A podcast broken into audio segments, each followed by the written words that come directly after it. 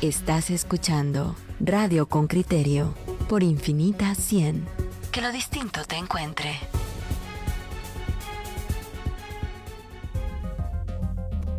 Coyuntura.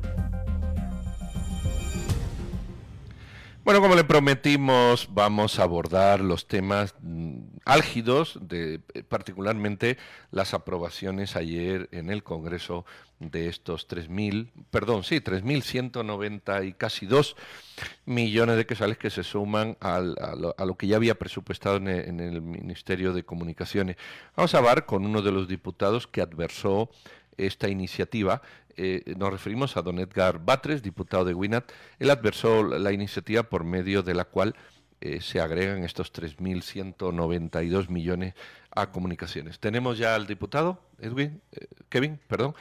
sí, diputado, buenos días, ¿qué tal? Buenos días, Pedro. Y, y don Roberto, que lo tenemos por aquí, muy amable. Ah, perdón. Y don Roberto ahí, que está presente también, y a los radioescuchas de esta de los inusuales de la mañana de este país. Que a, a, la orden, Edgar. Eh, usted vino y habló, bueno, no solo adversó, también habló que los recursos se deberían invertir en viviendas populares, pero a ver, digamos, a poco tiempo después de lo presupuestado, ¿Cómo, cómo, ¿Cómo analizamos que ahora, digamos, nos salgan con un paquete de esta magnitud para un tema que nuevamente hemos discutido y que parece, como lo, lo titula Prensa Libre, y yo estoy de acuerdo, parece es un botín, un botín para, para diputados, para constructoras, eh, que es el, el pan de cada día de la corrupción que hemos estado viendo. ¿Cómo lo ve usted, diputado? Efectivamente, Roberto, nosotros creemos que las formas en que se está conduciendo el Congreso de la República eh, ha, ha venido a destruir la institucionalidad de este organismo de Estado. Hay algunas cosas que nos deben servir de antecedentes. Es el manejo de la agenda en jefes de bloque y el manejo de la agenda ya a la hora del Pleno, durante las últimas tres, las tres sesiones a las que estamos ahora asistiendo. Luego está efectivamente eh, la, que han comenzado a introducir un, instrumento para al final de la aprobación de los decretos, que es la revisión de fondo. Y ahí han introducido también elementos que han beneficiado solo a los intereses del oficialismo. Luego la aplicación de la aplanadora oficialista, como le hemos llamado, para la, la aprobación de leyes. Y un elemento que nos debe llamar la atención es la, debilidad con que se están elaborando los dictámenes. Cuando uno revisa eh, las eh, consignaciones técnicos, científicas, teóricas, presupuestarias, carecen totalmente de este fundamento y efectivamente esta iniciativa 6043 es una iniciativa sacada de la manga por los diputados oficialistas y básicamente de los diputados de de Yamatei, ¿verdad? Está firmada por Cándido Fernando Leal, el presidente de la Comisión de Finanzas, el vicepresidente Lucero, eh, el secretario Bessi, y así todos ellos componen la bancada de Vamos, o sea, la bancada oficialista. Eh, eh, sí, te, quería preguntar, sin, sin, sin muchas flores, ¿para qué quieren 3.200 millones? Porque es evidente que si esto fuese un plan estratégico, primero se hubiera incluido en los presupuestos del año pasado, segundo tendría un debate estratégico explicando, miren, vamos a hacer esto, apruébenlo, fiscalícelo, pero cuando las cosas se hacen así, de estratégico tiene poco. ¿Qué, qué, qué fin piensan ustedes que tiene estos 3.200 millones ahora y si no se aprueba presupuesto el año que viene, que seguramente no se va a aprobar porque es año electoral, también volverán a caer? Efectivamente, pero lo que sucede es que estamos efectivamente en año preelectoral y entonces resulta ser que este efectivamente es el saqueo de las arcas nacionales sobre los dineros de caja que existen producto del remanente de los bonos, de los 11 mil millones de los bonos, hay una parte ahí más deuda. Pero lo que sucede es que ellos están pagando deudas, deudas a los diputados por mantenerlos en esa aplanadora oficialista, deudas a los contratistas porque eso implica comisiones para todo el mundo del oficialismo y lo peor de todo es que no hay obra. ellos eh, tienen un listado acá de obras, pero no dicen en dónde van a hacer las obras, ni qué tipo de obras, ni cuántos metros eh, van a cubrir con el asfalto, e incluso se, inventaron tres categorías, rehabilitación, recapeo menor, construcción, señalización, recapeo mayor, menor y construcción, señalización. Son fórmulas para saquear el, el nacional. Eso está detectado, lo hemos visto al interno del Congreso de la República. Esta iniciativa de ley carece de los dictámenes de, de, de, del Ministerio de Finanzas, de la SAT, no contiene efectivamente los términos que debería toda iniciativa de ley eh, proveer. Se la sacaron de la manga para satisfacer sus negocios y para campaña electoral. Esa es, es lo que nosotros hemos visto, Pedro. Y bueno, Edgar, y bueno, esta ley y muchas otras, ¿no? Que se las van sacando de la manga y estamos viendo precisamente como bien dice, digamos, toda una ausencia técnica y de criterios que deberían de estar a la altura de lo que se merecen los guatemaltecos y es lo que menos tenemos. Ahora, estamos en el estamos ya, digamos, en año preelectoral eh, y, habla diputado precisamente de la, es la aplanadora oficialista. ¿Qué, qué, qué se puede hacer? Porque, porque aparentemente ante esto pueden que vengan más cosas de esta naturaleza, más leyes de esta naturaleza, más sinvergüenzadas de parte de, de, de, muchísimos diputados que buscan pues satisfacer sus intereses personales y no los de la ciudadanía. Eh, aquellos que se oponen, ¿qué, qué, qué, qué, más se puede hacer? ¿Qué, o, o, simple y sencillamente, digamos, es más fácil solo esperar a que se nos vengan las elecciones y quién sabe cómo es que eh, cómo es que se va a reciclar si es que se logra reciclar el Congreso. Como oposición a esto y a otros temas, eh, ¿qué, qué, qué, se, qué, ¿qué llamado haría usted a la población, diputado? Efectivamente, nosotros observamos en la inauguración del foro Provida, eh, que vinieron países a, alabar al presidente en su cumpleaños, como ellos presentaron, y básicamente la presidenta del Congreso presentó una agenda de iniciativas de ley que están de acuerdo a sus intereses. ¿Qué hacer? Bueno, esto que estamos haciendo por medio de Radio Infinita y, el programa que ustedes dirigen es generar opinión pública sobre el manejo de la institucionalidad y el derrumbe de la institucionalidad del Estado en los tres organismos de Estado. Eso es importantísimo, la generación de opinión pública. Luego, como segundo diríamos, es la movilización social. El decreto 18-20-22 se logró archivar porque demostramos efectivamente conjuntamente con las organizaciones sociales las falencias constitucionales de este decreto, pero además cómo se comenzaban a vulnerar los derechos humanos, los derechos de la familia, los derechos de la de la diversidad sexual, los derechos de las niñas, niños y adolescentes a una educación integral y así una violación en convenios internacionales ratificados por Guatemala. Entonces nosotros hicimos la movilización social eh, con criterio, con cientificidad de opinión y en el, conociendo el contexto.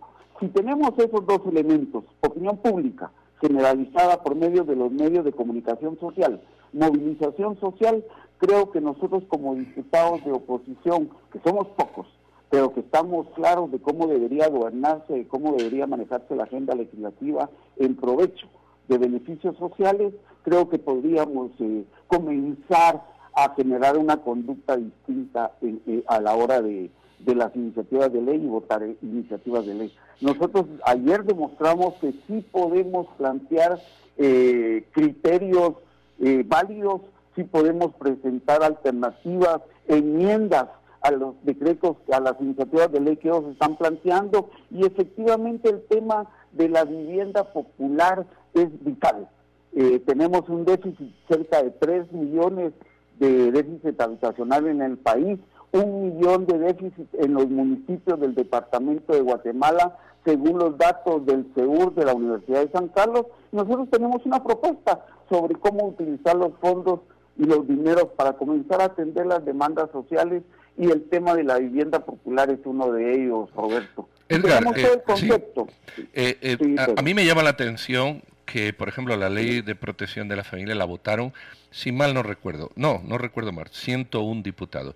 Ayer el voto favorable de los 3.200 prácticamente millones de quetzales, lo votaron 112 diputados. La pregunta es, si, si la representación popular enormemente mayoritaria de la sociedad vota esas cosas, porque esos diputados los eligió alguien, es decir, no, no, no, no han salido ahí, yo creo que hay que irse a un análisis mm, anterior y profundo. O, somos una sociedad corrompida eh, eh, conscientemente, o somos una sociedad que vota con los pies, perdón por la expresión, y elige a toda esta pandilla de mangantes, o somos una sociedad displicente, o, el sistema democrático es mentira y, y, eso de que se vota no es cierto, o ocurre algo, porque que, más de 100 diputados voten una ley que luego es votada en el Congreso a los dos días porque protesta la sociedad que la representa, que ahora voten 112 diputados una cosa que la mayoría de la población no quiere, y bueno, ese divorcio, producto de qué es, porque creo que hay que ir a la génesis del problema. Así es, y la génesis del problema está en la conformación del sistema de partidos políticos en este país, Pedro. Aquí tenemos que eh, tener algunos criterios que nos deben reflexionar. Uno es que somos una sociedad post conflicto armado interno. Dos es los mecanismos clientelares que históricamente afianzaron el sistema de partidos políticos, teniendo como consecuencia el voto, producto de la ignorancia sobre el sistema, de la ignorancia sobre la participación política de los ciudadanos. O sea, este país no ha construido ciudadanía ser ciudadano no es solamente ir a votar a los 18 años, sino que aquí la ciudadanía implica saber por qué votamos. Y tres, recordemos ustedes el tema de Portillo. ¿Cómo gana Portillo? ¿Cómo gana Ríos Montt? ¿O cómo gana Berché? Los últimos candidatos. Pero yo llamo la atención sobre el tema de Portillo, porque Portillo decía, es que maté uno. Y la población dice, bueno, pero ¿qué? Y entonces él respondía, maté. Ahí como que la sociedad en sí está avalando las formas anómalas para llegar al poder. Y eso sucede por eh, la cuestión del clientelismo. Yo siempre, y que esta, esta, este decreto 21-2022 es parte de ese botín. O sea, se le entregan a los diputados, entre comillas, obras para que estos compren el voto. Eso es real. La compra del voto en este país es un elemento importantísimo. Para eso mantienen al pueblo en ignorancia, para eso mantienen a, ese botín, a esa, esa masa electoral en la miseria. Entonces es una serie de, de fenómenos del sistema partidario en la elección, Pedro, que efectivamente debemos comenzar a reflexionar y a cambiar. Yo por eso planteo la necesidad de generar opinión pública eh, y generar ciudadanía, pero para eso necesitamos un Tribunal Supremo Electoral que efectivamente juegue su papel y que no, no, no, no sirva de un instrumento para los partidos políticos que se han afianzado en el poder, porque ahora tenemos el problema de que muchos partidos y muchos diputados están desde, dentro del narcotráfico, eso los medios de comunicación lo saben, pero el narcotráfico en esas, en esas municipalidades, en esas regionalidades, compra el voto o amenaza a la población, entonces tenemos una población cautiva cada cuatro años que sacan a votar. Yo creo que esas son algunas de las características que efectivamente, como tú dices, debemos comenzar a, hacerlo público, a platicar de esta situación para cambiar efectivamente, tal vez no el modelo, el sistema, pero sí la conducta del voto. Y eso lo hacemos a partir de la conciencia ciudadana. Eso ha sucedido en todos los países, como la ciudadanía efectivamente logra despertar. Muy bien, pues te, te, agradecemos mucho la charla. Se trataba del diputado Edgar Batres, diputado de Winat, que ayer adversó justamente esta iniciativa de ley, ya convertida en decreto 20, eh, perdón, 21, 21, 22, que, que, pues, que asigna prácticamente 3.200 millones más al Ministerio de Comunicación. Muchas, gracias, eh, diputado. Muy amable y muy feliz día. A la orden, cuídense mucho. No se vayan, que volvemos con otra charla en torno a este tema. Pues vamos a seguir con este tema que nos va a costar 3.200 millones de nuestros bolsillos eh, este año y posiblemente el que viene si no se aprueba un nuevo presupuesto y se mantiene el de ahora. Eh, y vamos a hablar ahora con otro diputado de uno de los partidos que también adversó eh, la aprobación. Se trata de Rodolfo Noitze, diputado de Creo. Eh, ya lo tenemos en línea. Rodolfo, buenos días. ¿Qué tal? Buenos días. Mucho gusto. Muchas gracias por la oportunidad. Ah, igualmente, aquí está Roberto Wagner y un servidor. ¿cuál, es, ¿Cuál es tu visión de, de, de este supuesto eh, eh, presupuesto para atender necesidades estratégicas que si fueran estratégicas justamente se, deberían de haber hecho en una planificación estratégica en el presupuesto anterior y no ahora a los tres meses. Pues totalmente de acuerdo, creo que es una aberración. Primero que todo, yo comparto, como muchos guatemaltecos, que este país no va a salir adelante mientras no invirtamos en infraestructura. Esa es una verdad de la que uno no puede eh, oponerse sin infraestructura este país no va a salir adelante. Pero eh, pretender creer que 90 días después de aprobar un presupuesto millonario se les haya olvidado que había que incluir esta infraestructura, o como decía un diputado, es que nos encontramos que había exceso de caja, es una irresponsabilidad enorme con los guatemaltecos, sobre todo en esta situación. Eh, es terrible pensar eh, los efectos negativos que pueda tener este, esta ampliación si bien es cierto, hay muchos diputados que, como en cualquier lado del mundo, su tarea es llevar obra a sus comunidades, pues por eso lo habrán apoyado, pero técnicamente esta ampliación es terrible, por dos cosas, porque fue acompañado de otro tema, para incluir a lo que tú dijiste, Pedro, son otros 750 millones de quetzales que nos van a costar a todos los guatemaltecos que pagamos impuestos eh, por esa ese subsidio que es tan complicado que no creo que llegue a los más necesitados.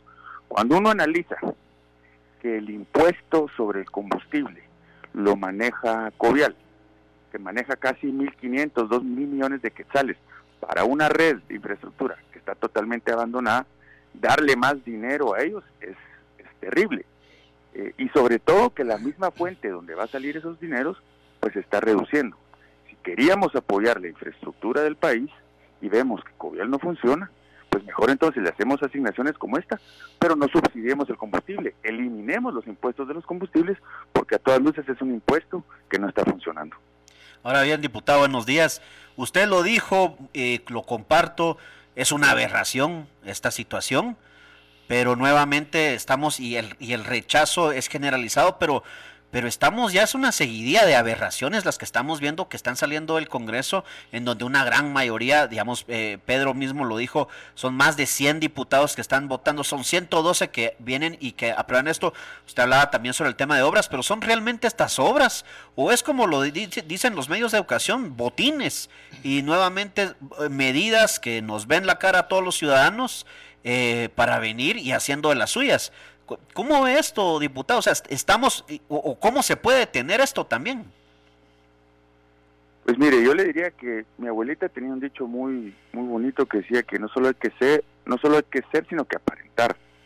Entonces, esto aparenta ser una inversión importante para el país, aparenta ser algo positivo, pero en la realidad creo que todos estamos eh, tristemente claros que no va a ser eso. Eh, eventual, efectivamente habrá muchas personas que habrán votado con la buena intención de lograr eh, buenas obras, pero hay otros que saben que será un botín político porque precisamente 3 mil millones de quetzales en el periodo previo a, a las elecciones como que suena algo complicado. Y sobre todo, como le repito, que quien va a desarrollar la mayoría de esas obras es la institución del Estado que recibe miles de millones de quetzales de nuestros impuestos del combustible para mejorar la red vial y que no se miran esos resultados. Entonces, es muy contradictorio. Ojalá que se dieran esas obras tan importantes para el país, pero lo más seguro es que sean unos grandes chapuces como los que hemos visto en los últimos años. Y sí, hay que reconocer que el presidente Yamatei tal vez no fue el que empezó Covial, ha sido una fuente terrible de problemas yo le diría que el director de Covial, ahorita ya no sé cómo se llama, esos directores normalmente se vuelven famosos después del periodo en el que trabajaron, porque es cuando les empiezan a aparecer los helicópteros, los aviones, y ahí nos damos cuenta a dónde se fueron nuestros impuestos.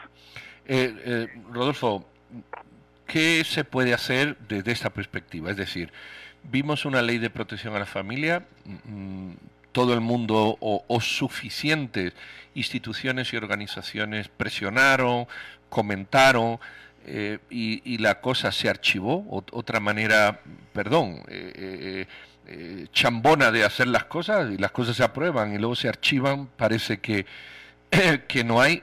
en esto, porque esto parece, esto nos va a costar, nos va a costar 3.200 millones de nuestro bolsillo o de nuestros hijos.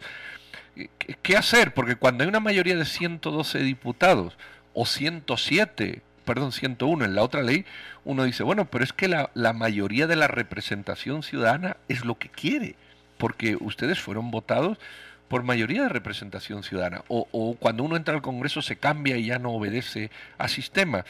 Eh, ¿Cómo conectar el rechazo ciudadano y el costo que esto va a tener con esa minoría que estáis contra el proyecto? porque si hacemos las cuentas, la mayoría de, ciudadanos representados por sus diputados están de acuerdo con esto. ¿Cómo entender eso, esa contradicción? Pues, pues, primero que todo creo que es muy importante lo que tú dices, Pedro. Eh, los diputados no somos de Marte, al final de cuentas somos la viva representación del país. Y cuando tú dices que ahí están representados, así es, ahí están todas las, todas las áreas sociales del país, están representadas, están pues los corruptos, los del interior, pues los que dicen que son narcos, los izquierdistas, los conservadores extremos, pues algunos que otros moderados como tu servidor. Entonces, ahí sí la representación nacional.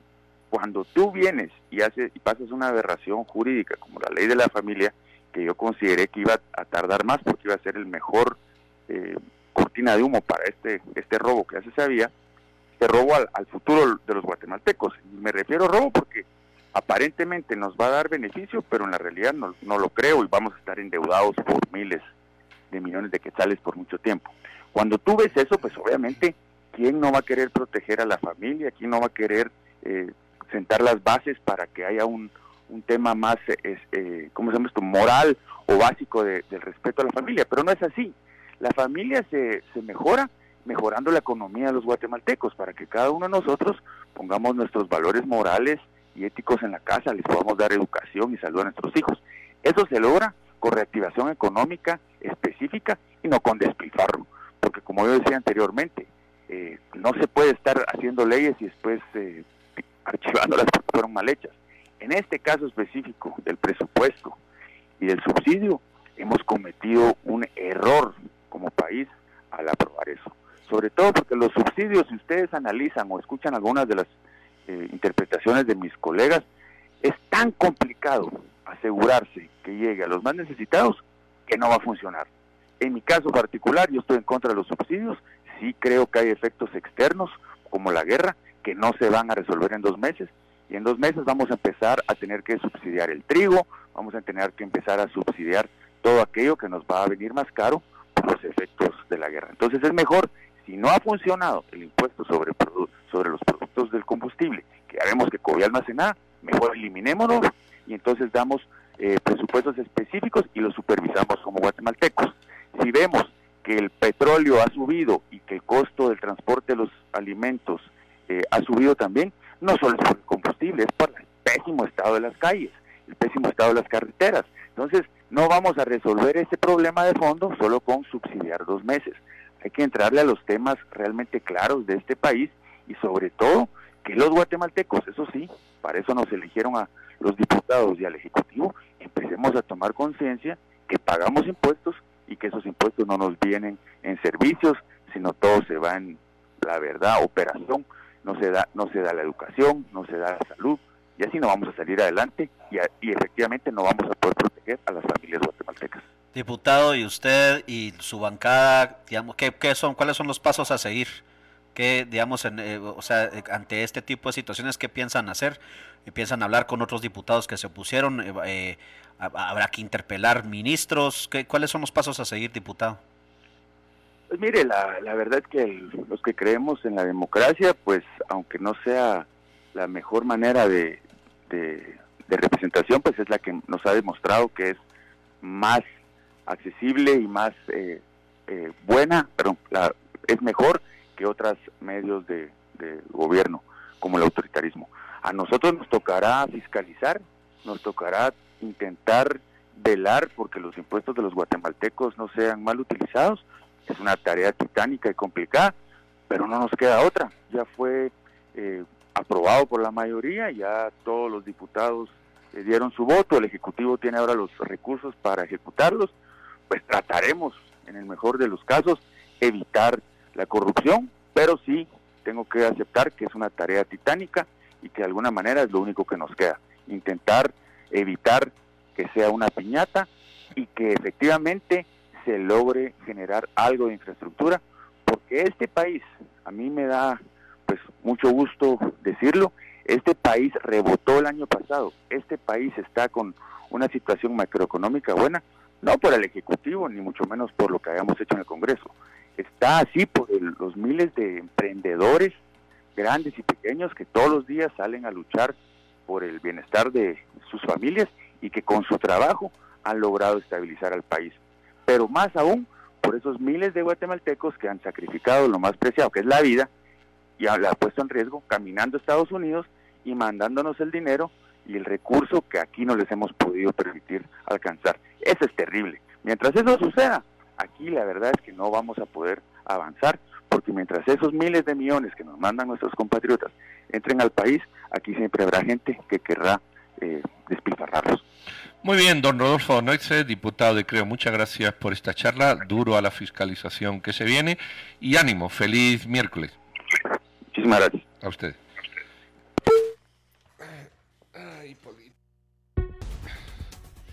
Bueno, bueno, bueno, comentarios, comentarios, comentarios. Don Iván Gil dice, ni el propio ministro tiene planificado en qué se va a ejecutar. Es como sacar un préstamo de un banco sin saber para qué. Y nos manda una carta del 9 de marzo eh, del ministro de Comunicaciones, el señor Maldonado Quiñones, al diputado eh, Jairo Flores, en el que le dice de la manera más atenta, me dirige usted, eh, para que se remita, informe que detalle la distribución programada. Bueno, la conclusión es que el detalle, el detalle no, parece que no, que no hay mucho detalle. Parece que vamos a hacer puentes y asfaltos, así en general. Cada cuatro años votamos el futuro del país. Alejandro Palomo. Eh, dice, Pedro, aquí no se vota con V, sino que se vota con B. La génesis del problema es saber actuar en contra de todo lo incorrecto. Don Moisés Gómez. ¿Cómo paramos este hueveo? Dice Diego. Eh, tú tienes comentarios ahí también, ¿verdad? Es que eso es. Y bueno, Alberto Arango dice, siempre van a llegar gente eh, inescrupulosa porque el sistema, para eso son inteligentes y todo lo tienen bien calculado y la forma de votar actual favorece a los que quieran poner. Eh, totalmente en contra de los subsidios, dice Noemí Jimón.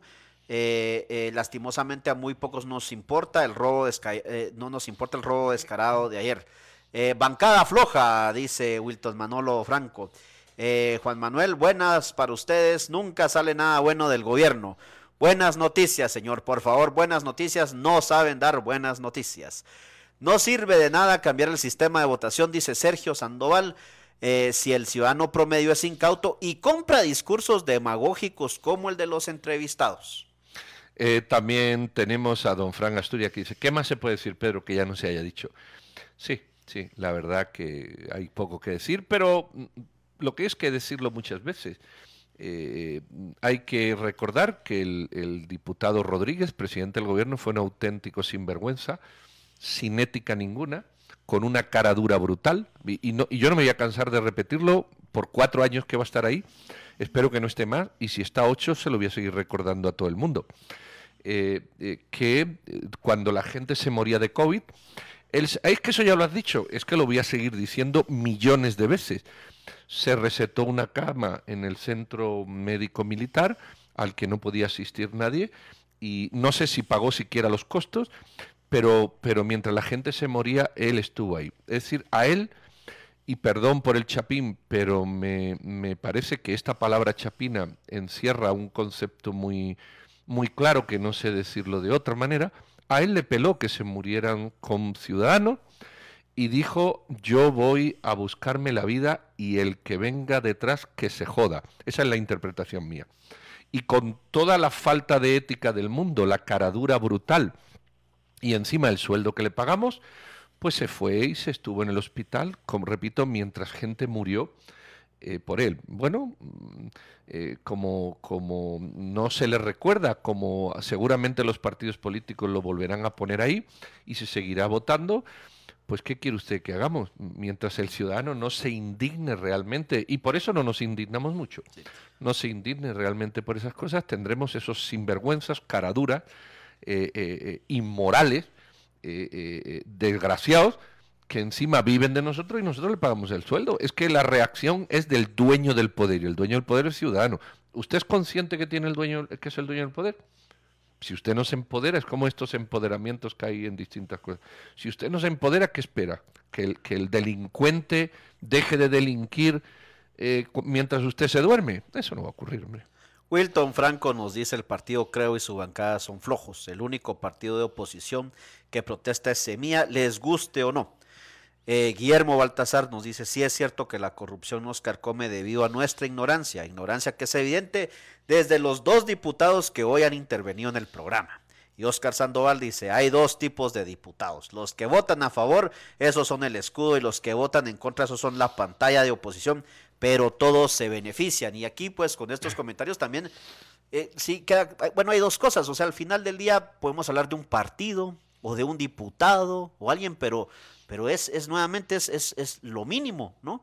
Y, y, ese divorcio que hay entre la población, los partidos políticos y las instituciones políticas, que digo instituciones entre comillas, es cada vez más latente. O sea, esta cuestión parece que, digamos, cada vez estamos eh, moviéndonos más hacia, hacia, cavando más un hoyo, yendo más hacia un fondo. Y, y quién sabe en qué momento explota esto, ¿no? Eh, digamos, porque es una situación nuevamente en donde eh, pues ya no hay confianza, simple y sencillamente ya no hay confianza en lo que es el sistema político, el sistema electoral, el sistema de partidos, las diferentes instituciones, sea de justicia, el Congreso, el Ejecutivo, eh, y, somos como, somos eh, prisioneros de precisamente una situación, pero que también la hemos permitido, ¿no? La hemos permitido. Al final del día, no, digamos, eh, como dicen, digamos, eh, si rescatamos a un partido, si rescatamos a un grupo de diputados, eh, no puede ser que la gran mayoría no, no podamos rescatarlos, ¿no? No puede ser que, que, digamos, al final, pues sí, estoy de acuerdo, siempre van a haber manzanas podridas, pero digamos como, como unas pocas han podrido a todo, todo el sistema y cómo ha sido esto regando precisamente, no solo en nuestro país, sino que en tantos otros países, pero seguimos, seguimos como que siendo eh, prisioneros, pero muy gustosos de serlo muchas veces. Bueno, yo, yo creo que aquí hay una responsabilidad ciudadana que no estamos dispuestos a asumir porque, porque no, porque la culpa es de otros y porque nos avergüenza haber permitido esto y mientras, esto es como el alcohol, las drogas y otros vicios, mientras usted no se levante y diga, mire, soy ciudadano guatemalteco y soy alcohólico, soy ciudadano guatemalteco y he permitido esto, soy mientras usted no piense eso, la culpa siempre será de otros, bueno, pues, pues eh, sigamos echándole la, la culpa a otros. A mí, de todas maneras, los diputados siempre me dejan algo a deber. Yo no conozco a ningún diputado que haya denunciado a otro diputado. Porque todos dicen, bueno, esto es para que se lo lleven los oficialistas. De acuerdo. Eh, ¿Quiénes? Si, si ustedes fiscalizan, ¿por qué no denuncian eso? Pero eso en concreto. Yo recuerdo aquí una conversación que tuve con un diputado en televisión y le dije, bueno, veremos a ver dentro de un mes, ya han pasado tres, un diputado de la UNE. No, es que se roba, no, a mí el concepto se roba, no. ¿Quién? ¿Quién? ¿Quién? si usted puede, usted puede fiscalizar. No hay un diputado que denuncia un par no hay, no existe, no ha existido en la historia del país que denuncia un par. solo son denuncias de, bueno, lo hizo fulano, bueno, lo hizo Mengano, bueno, lo hace... No, no, no. Eh, eh, eh, pero en fin, bueno, tenemos a, Cándido Leal, de Vamos, es de la Comisión de Finanzas y, y justamente pues también podemos hablar de este tema con él. Diputado, buenos días, ¿qué tal? Muy buenos días, ¿qué tal? Muy buenos días a toda la audiencia. Eh, bueno. estoy escuchando realmente su comentario y, quiero agregar un poquito más. Pues me dice, adelante, que usted, ah, como, como la iniciativa ha sido suya, tómese la palabra y agregue. por favor.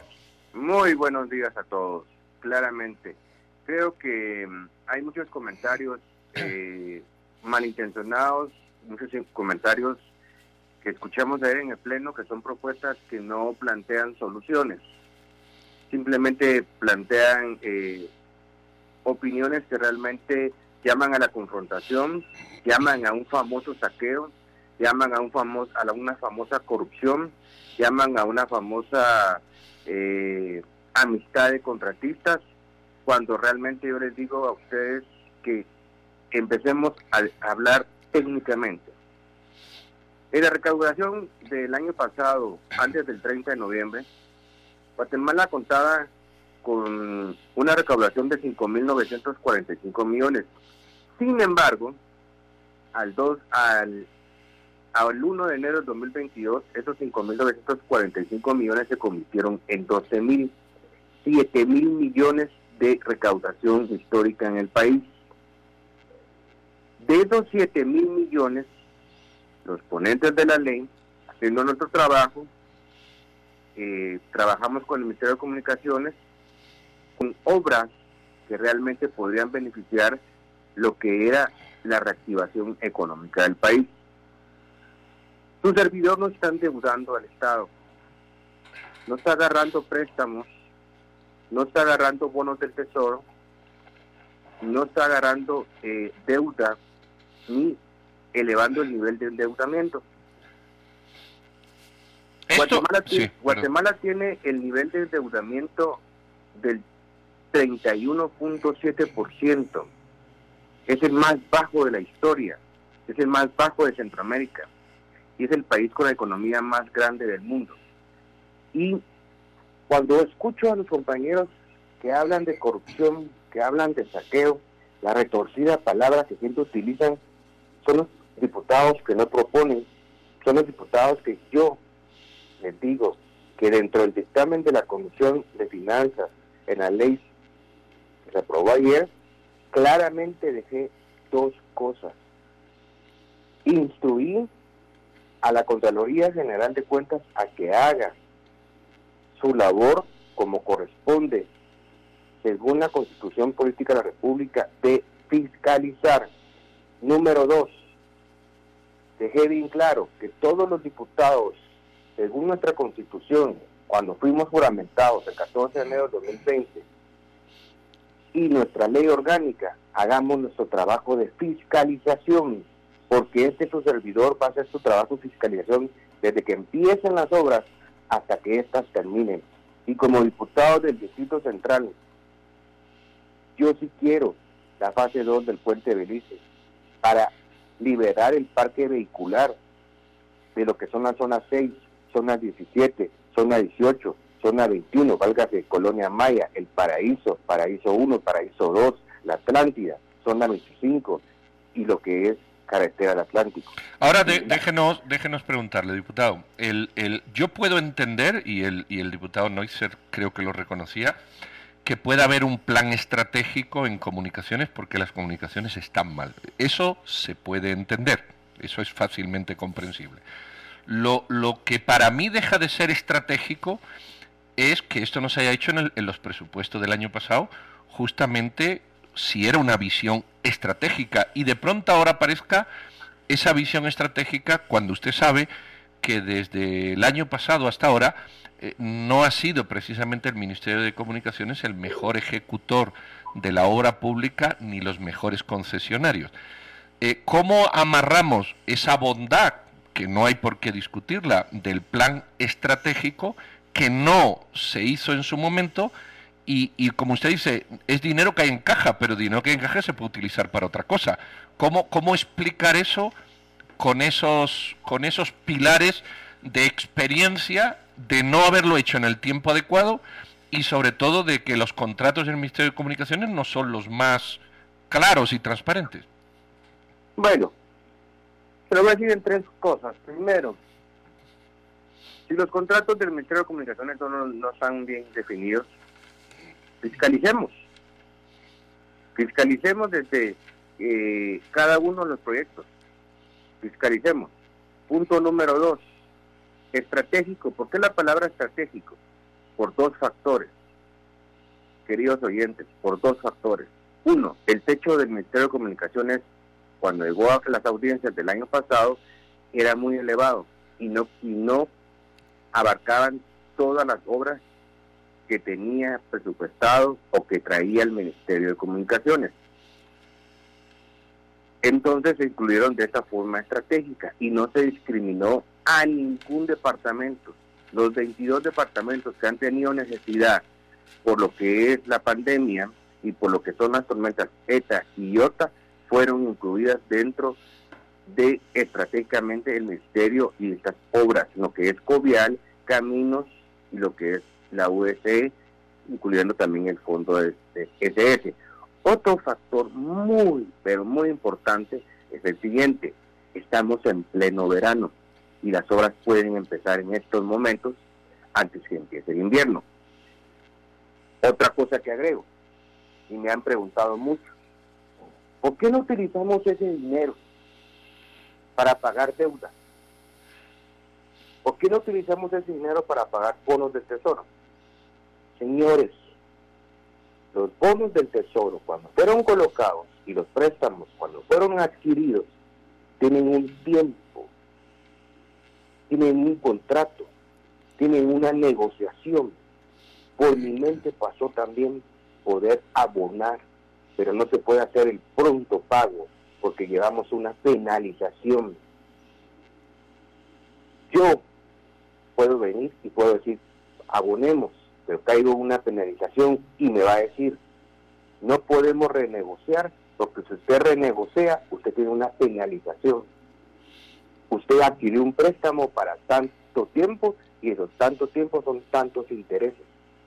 Entonces quedamos que para estar pagando intereses, para estar pagando un pronto pago, hasta el, hasta el ministro de Finanzas lo dijo, es mejor invertir, ¿ya? Que estar gastando. Entonces, la pregunta del millón, ¿por qué no pagamos una deuda externa, un nivel de endeudamiento con bonos del tesoro ni préstamos?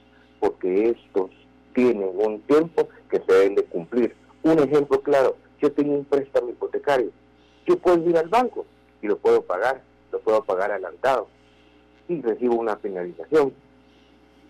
Pero la penalización de esos bonos del tesoro, la penalización de esos préstamos, no es como la de un banco, de un crédito hipotecario. Tenemos que entender las finanzas del Estado y tenemos que entender el tema presupuestario. Diputado, muchas gracias, pero a ver, o sea, usted dice fiscalicemos, ¿no? Pero no lo hacen, no se ve. O sea, simple y sencillamente, eh, nuevamente, no es casualidad que la gran mayoría de guatemaltecos sean críticos de la labor del Congreso precisamente cuando estas cuestiones no se ven. Hablamos de, eh, habla usted también de los temas estratégicos. A ver, antes de la pandemia es un desastre el tema de infraestructura en términos estratégicos, simple y sencillamente no funciona. Un ministerio de comunicaciones que hemos visto en gobiernos anteriores que se ha dedicado pues a robar y, y, no es que sea la famosa corrupción, es que está ahí, es que todos la vemos. La migración sigue, vemos que salud está hecho un desastre, educación, dos años perdidos por la pandemia, es otro desastre. Vemos una serie de cuestiones que sí, tal vez es muy fácil venir y pedir que todo se resuelva de un, de, en un, de un momento a otro. Pero lo que usted nos está diciendo y sobre este tema también de la necesidad de venir y atender lo que es la red vial y demás, esto lo hemos escuchado tantas otras veces. ¿Qué, por, qué esta, ¿Por qué esta vez tiene que ser diferente, diputado? Porque lo hemos escuchado de otros diputados. ¿Por qué esta vez tiene que ser diferente? Porque esta vez no va a ser lo que ha pasado tantas otras veces, que es una serie de chapuces y al final del día va a venir otro gobierno, como empezó este gobierno, que lo primero que dice, heredé un gran problema. Pues eso todos lo sabíamos. Para eso se mete uno a esto. Todos sabemos que es un gran problema lo que se está heredando, pero, pero lo más fácil es venir y echarle la culpa al otro. ¿Qué va a ser diferente esta vez, diputado? Gracias. En primer lugar, nosotros, o por lo menos el servidor, no le está echando la culpa a nadie. Absolutamente a nadie. Llevo 40 días como presidente de la Comisión de Finanzas y ayer insté a la, a la Comisión de Finanzas que empecemos a fiscalizar. Y no voy a descansar con fiscalizar. Fiscalizar esos dos años en los cuales nosotros tuvimos pandemia, esos dos años en los cuales nosotros tuvimos, eh, decirle yo, eh, los problemas de tormenta. Si, son, si el Ministerio de